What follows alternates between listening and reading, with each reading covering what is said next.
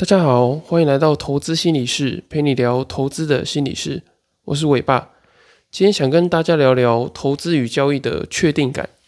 很多人在投资跟交易的时候啊，都会想要追求心理的确定感，特别是没有投资与交易信心的人。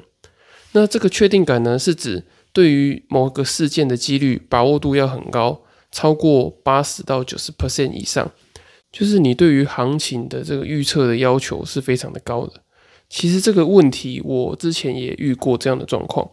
就是每次在投资跟交易之前呢，我就会想要一直研究非常多的数据啊，不论之前有看过可能筹码的分点啊、三大法人的买卖超数据啊，还有各式各样的不同的技术指标、综合的判断等等，我就是希望可以找到一个精准能够预测行情的数据跟关联性。可是我找了非常多，其实都没有什么太大的效果，所以让我在投资跟交易的时候感到非常的烦恼。我觉得在投资跟交易中过度的追求确定感，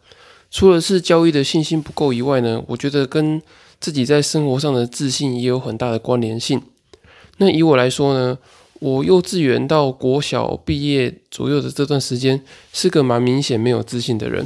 因为皮肤比较偏黑，然后常常被同学笑，然后有时候跟女生说话的时候也会没有自信。然后告白的时候常常会被打枪，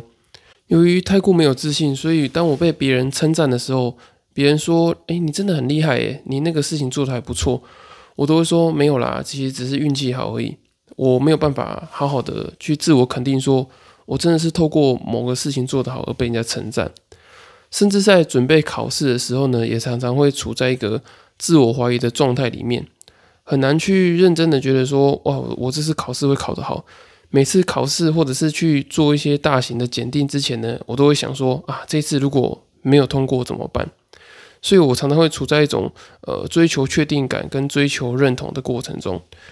这样的自卑感跟追求认同呢，也隐隐的影响到我交易的决策，会让我不不敢相信自己的分析到底是不是正确的。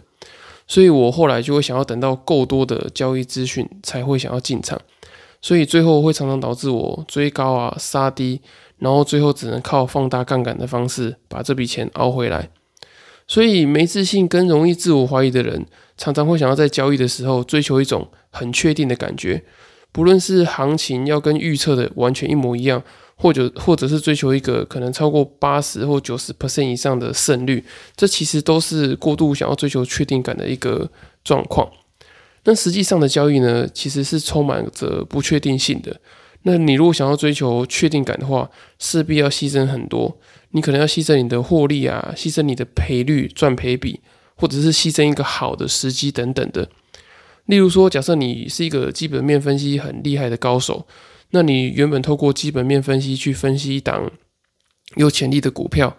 那它可能有价格跟产品毛利的优势。然后竞争对手可能也不多，那你有机会呢去赚到一波大行情。可是因为你对于自己没有自信，然后想要获得这个确定感，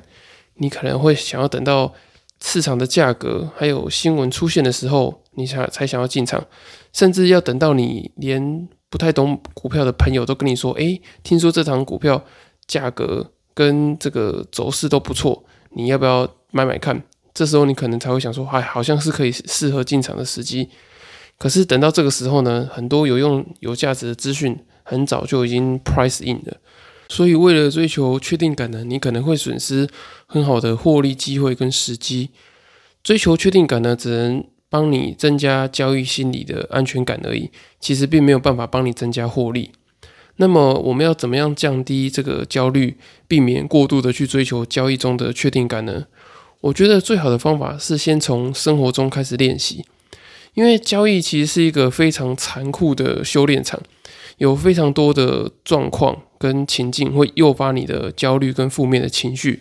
你的交易中的亏损啊，或者是你在交易中浪费时间、看错行情，或者是你连赚钱比别人少，都会让你觉得非常的痛苦。那与其在交易的战场中呢，不断的被市场折磨。凌虐，那不如先从生活中建立起个人的自信。那你可以先从做一件你有兴趣、你比较擅长的事情被称赞开始。例如说，你可以好好的当个父亲啊、母亲，或者是当好你一个称职的朋友，或者是帮自己训练一个很强壮的身体等等的。那这些生活的自信呢，其实是可以迁徙到交易上的。你在生活中有自信呢，其实你很容易在交易中也会产生自信。我们常常看到许多厉害的交易者啊，大神，其实他们在某个特定的领域也表现得很好。例如说，像这个小朋友学投资里面的艾德恩，还有量化交易协会理事长吴木恩教授，那他们都是运动跑山铁的这个佼佼者。那像嗯知名的交易人菲比斯啊，他也会唱声乐，或者是像那个知名的交易前辈自由人，他在这个自媒体 YouTube。也分享过很多生活与交易的资讯，长达很多年。那他们在呃运动，或者是品酒、烹饪、写作跟交际等等的，其实他们在这些生活的领域上呢，都有一定的自信。那这些自信也可以让他们运用到交易之中。那如同我常常在强调的，你怎么生活就怎么交易。我觉得交易信心很大的来源呢，也是来自于你生活中的自信。那当你能够把生活打理的好。那产生我能够好好过生活的自信之后呢，其实追求确定感的这个信心的问题也会迎刃而解。以上就是今天的内容。如果你对于交易自信心的建立想要了解更多的话，你也可以收听节目的第五集，有三个实用的方法教你恢复交易信心，提升自我效能感。那在这集里面，我跟陈家正智商心理师对于交易信心也会有更深入的探讨。祝福大家都能够从生活中找到提升自信的方式，并建立起你的投资与交易信心。谢谢大家今天的收听。如果大家还有其他问题的话，也可以到下方资讯栏的粉丝专业留言私讯询问我，或是到 Apple Podcast 留言给我五星的评价，我会在之后的节目回复你们。今天的节目就到这里喽，下次见，拜拜。